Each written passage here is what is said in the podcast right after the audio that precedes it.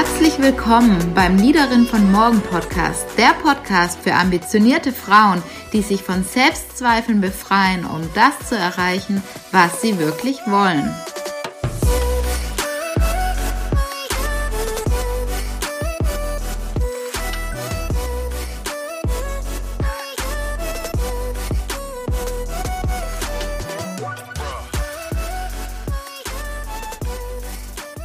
Herausfinde, was ich beruflich wirklich will. Teil 2. Ich freue mich, dass du heute wieder mit dabei bist, denn wir haben eine Fortsetzung. In der letzten Folge sind wir ja darauf eingegangen, was die Schritte sind, wie du herausfindest, was du beruflich wirklich machen willst, wie du herausfindest, was eigentlich deine Berufung ist. Und der allererste Schritt war ja hier, dass wir wirklich ähm, Informationen gesammelt haben. Also dass wir dich als Person in den Vordergrund gestellt haben und uns mal ganz genau angeguckt haben, deine Vergangenheit, deine aktuelle Situation, also deine Gegenwart und dass wir auch mal in die Zukunft gegangen sind, was das, was du eigentlich haben möchtest. Und jetzt kann es vielleicht sein, dass du die Woche genutzt hast, genau diese Schritte ähm, auch zu, zu machen. Falls nicht, kann ich dich einfach nur einladen, die Folge äh, nachzuhören und ja, die, die Punkte, die ich dir oder die Hilfestellung, die ich dir gegeben habe, äh, für dich anzuwenden.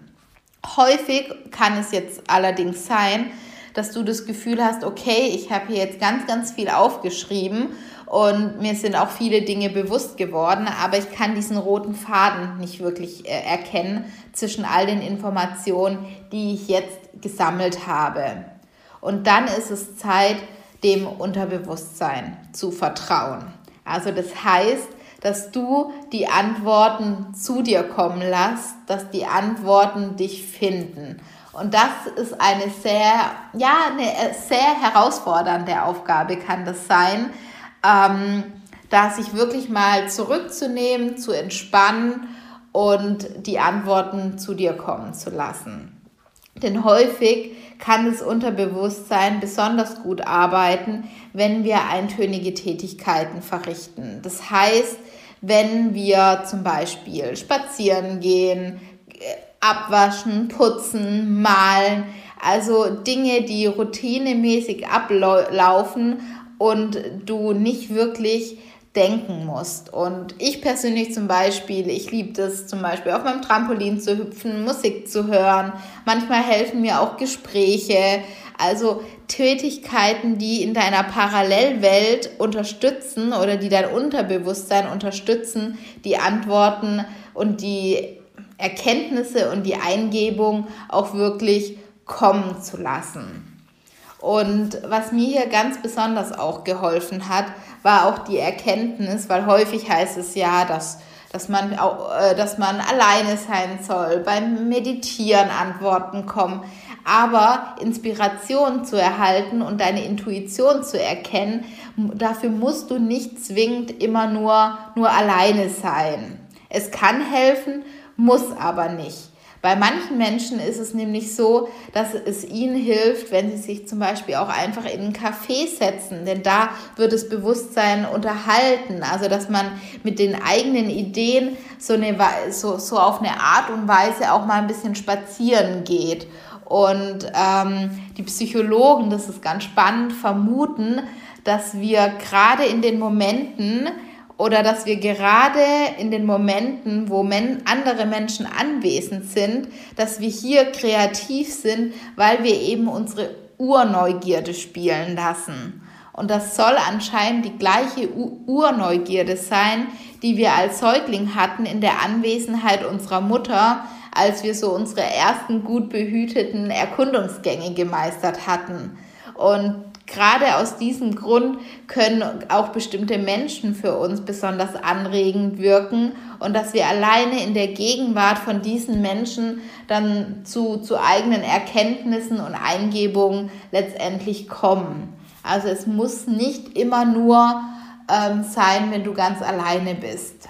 Ich, mir persönlich hat es unglaublich geholfen, weil ich auch ganz, ganz lange mir viele Sachen dazu ange angehört hatte, aber ich für mich persönlich wirklich verstärkt zu Erkenntnissen kam, als ich mich zum einen coachen habe lassen und ähm, mich mit bestimmten Menschen ähm, unterhalten habe und äh, Gespräche gesucht habe. Ich glaube, das ist auch der Grund, warum ich so eine große Leidenschaft eigentlich für das Coaching empfinde und mich auch weiterhin regelmäßig natürlich auch, auch coachen lasse, weil es hört sich kitschig an, aber für mich ist es eine unglaublich gute Möglichkeit, in, in Verbindung mit mir zu treten, mit einer neutralen Person mich auszutauschen, die überhaupt keine Indizien hat, die mich überhaupt nicht in die eine oder in die andere Richtung pushen will, sondern die, die mir einfach hilft, da eine, eine Connection aufzubauen und äh, für Klarheit, für Klarheit sorgt, für mich unglaublich bereichern. Und die Klarheit, die ich bei mir erkennen kann, sehe ich auch bei, bei meinen Klienten und Klientinnen und finde es einfach ähm, unglaublich schön zu, zu beobachten. Also es können auch die Gespräche sein und manchmal, gerade auch bei, bei größeren Themen, kann es auch wirklich helfen, mit einem, mit einem neutralen Sparingspartner dich, dich auszutauschen. Im Ende gibst du dir zwar die Antworten, ähm, aber die hättest du dir an, anderweitig vielleicht nicht, nicht geben können. Also das ist zumindest die, die Erfahrung, die ich gemacht habe. Und vielleicht ist dir auch manches noch ein bisschen suspekt und auch dieses Thema Intuition. Häufig heißt es ja, folge nur deiner Intuition. Das hat man alles schon, schon vielleicht auch oft gehört, aber ist es wirklich so? Ist es nicht wirklich einfach nur Hokuspokus? Ähm, ich finde es immer ganz, ganz wichtig an der Stelle, ähm, unterschiedliche Meinungen sich einzuholen. Und ich, ich mag da auch äh, Antworten aus der Naturwissenschaft und mal gucken, was die Wissenschaft hier für Erkenntnisse und für, für Antworten hat. Und äh, gerade aus diesem Grund möchte ich dir auch hier ähm, Erkenntnisse mitgeben, die, die ich hier ähm, gefunden habe gerade auch, dass wir unser, unser, ja, wie soll ich sagen, dass wir, wir unseren Verstand auch eine tolle Antwort geben können oder unseren Verstand auch ein wenig zur, zur Seite nehmen können. Weil Intuition ist letztendlich nichts anderes, als dass wir schlagartig, geistig den bestimmten Erkenntnisgegenstand erfassen. Und häufig ist es so, dass die Intuition was ist, es taucht, ganz, ganz schnell in unserem Bewusstsein auf. Wir verstehen häufig die Gründe auch nicht so ganz genau. Aber häufig ist es so, dass diese Erkenntnis, dieses Bewusstsein, was plötzlich da ist, dass es so stark ist, dass wir auch danach, danach handeln wollen. Und im, im Gegensatz zu rationalen Schlussfolgerungen ähm, ja, ist diese Erkenntnis wirklich schnell und braucht nicht wirklich ein zeitintensives Abwägen. Das ist alles, was unsere, was die rationalen Schlussfolgerungen machen. Intuitives Erkennen ist wirklich schnell und blitzartig und stark genug, dass wir danach handeln. Und ich glaube, beides ist wichtig, rational als auch Intuition ist wichtig und ich finde, wenn wir beides haben, warum sollten wir nicht beides nutzen? Es ist ja ein sowohl als auch, wir müssen uns ja überhaupt gar nicht entscheiden. Aber die Intuition kann halt vor allem immer dann unterstützen und helfen, wenn es keine äußeren Vorgaben gibt. Also gerade im Zusammenhang mit dem Thema Beruf, Berufung. Ähm, heutzutage, wir, es gibt unglaublich viele Möglichkeiten, wie wir arbeiten können, wie wir leben können, was wir tun können. Es gibt keine äußeren Vorgaben mehr, die sagen, genau das hast du zu tun. Es gibt nicht mehr diese starre Regeln, an denen wir uns orientieren können und sagen können, da hat jetzt aber jemand gesagt, ich muss eins zu eins das Thema machen. Und gerade wenn es um das Thema Berufung geht, dann ist es ja auch was, ähm, da bist du auf dich angewiesen. Da bist du ja auf die, die Entscheidung von dir angewiesen. Also die, die Frage kannst nur du dir beantworten. Und gerade wenn diese Voraussetzungen erfüllt sind, also es gibt keine äußeren Vorgaben, du kannst dich nicht an starren Regeln orientieren und du bist irgendwie total auf dich angewiesen, dann sind wir im Reich der Intuition unterwegs. Und dann ähm, kann genau diese Intuition weiterhelfen. Und wenn wir hier in, in die Medizin reingehen und mal gucken, was da eigentlich in unserem Körper abgeht, dann findet man heraus, dass gerade bei diesen intuitiven Zuständen, dass wir hier ein Zusammenspiel aus einer rechten und aus einer linken Gehirnhälfte erkennen können. Und genau dieses Zusammenspiel führt dann letztendlich zu diesen tranceartigen Zuständen. Und dieses Zusammenspiel, das haben wir immer morgens beim Aufwachen und auch abends wieder beim Einschlafen. Und man kann erkennen, dass der, unser Geist, der verlagert seine Haupttätigkeit von der linken zur rechten Gehirnhälfte und dann ist plötzlich einfach dieses Wissen da. Und woher dieses Wissen dann ganz explizit kommt, da hat auch die Wissenschaft heute noch keine, keine Antwort darauf aber dieses Wissen ist einfach da. Und wenn man da auch in die Vergangenheit guckt, wenn man da an die, an die, an die großen Menschen denkt, da war ganz, ganz, ganz, ganz viel Intuition immer, immer wieder im Spiel. Und mir persönlich hat es letztendlich als, als Antwort gereicht, dass ich sehen kann, ähm, dass es hilft. Also dass, dass die Intuition einfach da ist, ohne dass ich sie jetzt äh, ganz explizit nachvollziehen kann, rational, was da vor sich geht. Aber es funktioniert und für mich persönlich reicht es irgendwann als aus Antwort auf, aus, dass es funktioniert. Und ganz häufig äh, kann dir da auch helfen, ähm, einfach in dich reinzuspüren, wenn du irgendwas hörst, ähm, mal zu gucken, fühlt sich eine Aussage für dich leicht an dann ist sie wahr für dich. Oder fühlt sich eine Aussage schwer für dich an, dann ist sie nicht wirklich wahr für dich. Und das ist ein unglaublich tolles Werkzeug, was du auch unbedingt verwenden sollst, wenn du auch diesen Podcast hörst.